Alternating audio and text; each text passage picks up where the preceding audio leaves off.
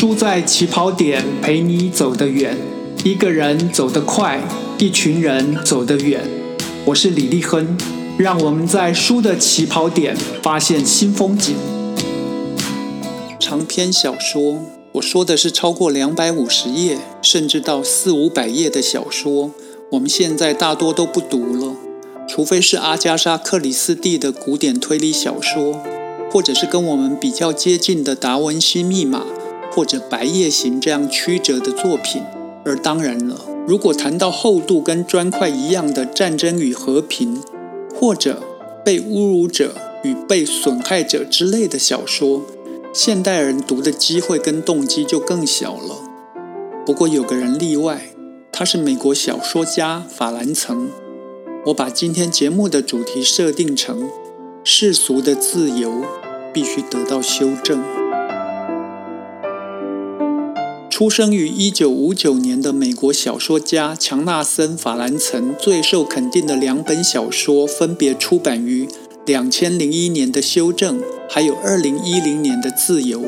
这两本小说都超过五百页以上，故事分别从子女不愿意回家跟他们相处的老夫妇想逃家。而又不忍走开的中年夫妇展开，这么没有话题性的长篇小说，却都叫好又叫座。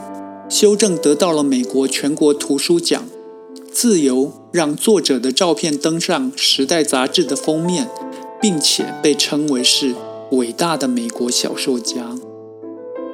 坚持每天早上五点开始写作，每天一定要写满五页的法兰岑。习惯在纽约哈林黑人区的普通房子里面，拉上窗帘，戴上耳塞，进入写作状态。他喜欢写长句，他喜欢托尔斯泰《战争与和平》那样的长篇巨作。他不喜欢伤感的文字。他是个成名前、成名中、成名后，一直珍视。并从正面、反面等不同角度来探讨家庭价值的创作者，他的写作笔法跟思维该怎么说呢？老派。家庭价值这个作品内容更是老派。然而换个角度来看，我们都应该庆幸有这么一个持续得到关注的作家，还在写有关家庭价值的小说跟文章。法兰曾在《纽约客》杂志发表过一篇叫做《尖身先生》的文章，内容是在回应一位认为他是爱炫耀的自大狂，他是一个十足混蛋的读者，并从这儿引出他对于小说的基本看法。法兰曾认为作家有两种，一种是地位模式的作家，一种是契约模式的作家。地位模式的作家如福楼拜，他写的小说作品本身就是艺术品，看不懂是读者的问题；而契约模式的作家往往会考虑到读者是不是能够接受到他所要传达的意念。对他有意见的读者，显然认为法兰岑是让人不舒服的地位模式作家。法兰岑说他自己从骨子里来说，根本就是后者。他是契约模式的作家。法兰岑说：“小说是最根本的人类艺术。小说是说故事，而我们的真实人生可以说是由我们所说关于自己的故事所构成的。”在经过五百字、五千字的描述之后，法兰曾说：“他笔下人物遇到的人生，说不上是什么会让人愉悦的东西，并且用这一段话来收尾。”这样的故事，艰深代表人生艰难的故事，正是小说所要讲述的。所以，修正还有自由这两本小说，到底在说什么艰深的东西呢？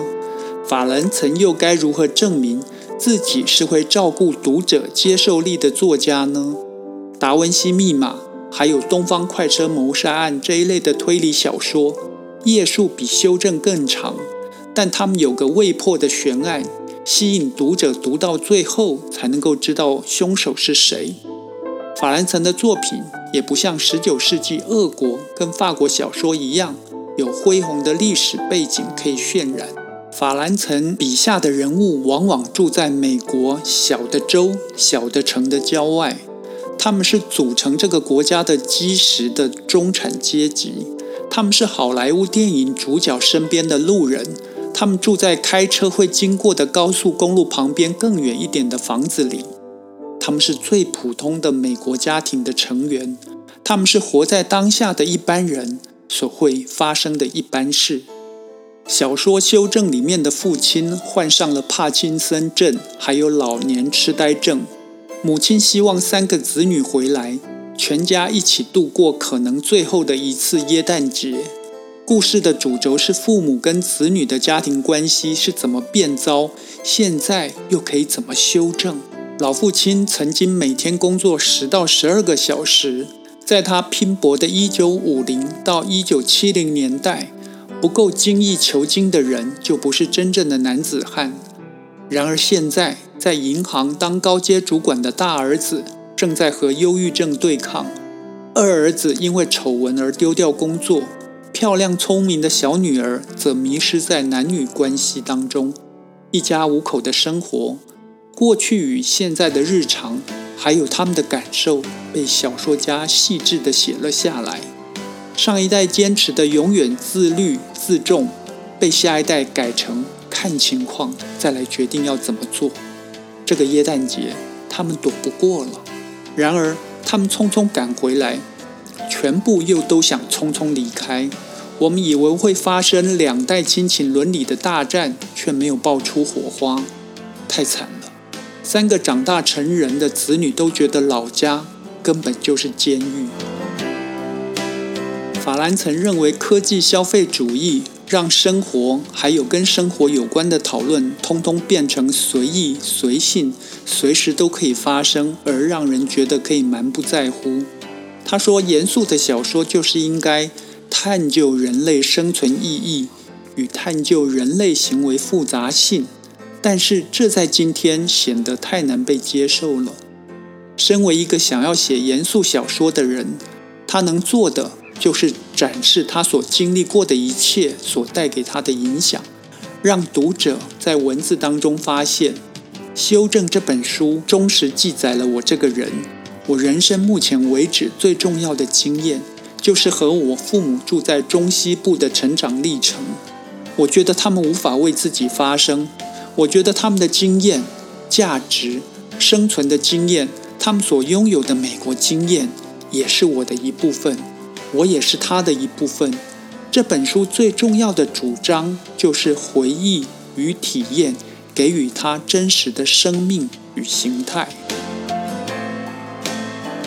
法兰岑总是在作品当中展示生活的各种场景。《自由》这本小说还是回到中西部的小城的郊外人家。《纽约时报》说，法兰曾让我们从落地窗。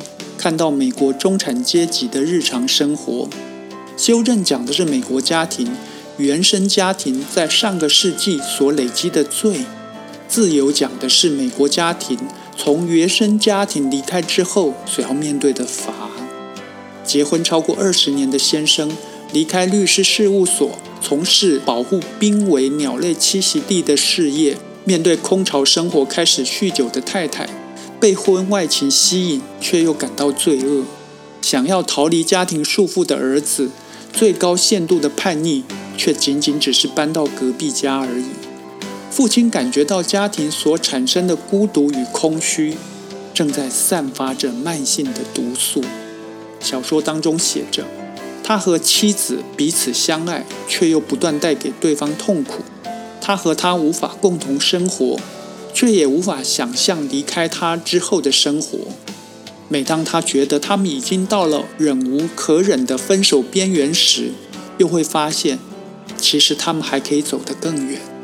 社会学家高夫曼曾经以戏剧表演的观点观察、拆解我们在生活当中不得不去进行的角色扮演。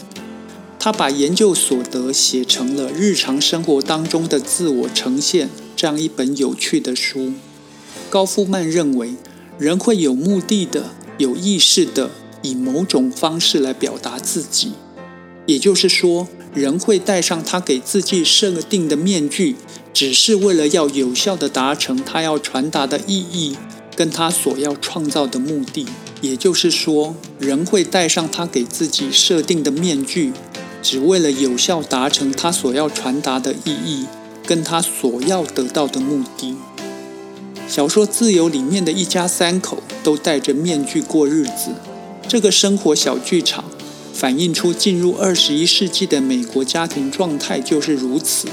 他们拥有的自由，恰恰就是让他们不自由的原因。他们在家人面前演戏，在社区邻居面前演戏，更在工作还有社会上面演戏，累吗？简直就要被毁灭了。人们往往倾向在别人的书里面发现可以治疗自己的病的药方，你不觉得吗？或者你还没有开始这么做，而法兰岑就是老派的人。他在《如何独处》这本书里面曾经这么说：无论如何，很难把文学想成药，因为阅读文学只会加深你跟主流之间的疏离感，加深你的忧郁。迟早，心里想着治疗的读者会把阅读本身认为是一种疾病。一直看一般人的一般生活，难道不会加深读者的忧郁吗？不会让读者跟社会更疏离吗？应该说，法兰曾吸引了想要严肃面对文学、严肃面对生活所带来的问题的一群读者。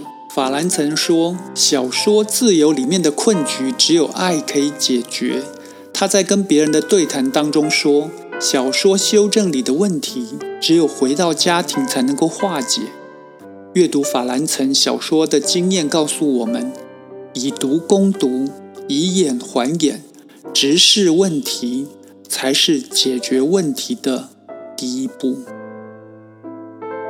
托尔斯泰说：“所有的美好都是由光和影所组成。”我是李立亨，让我们继续在书的起跑点发现光和影。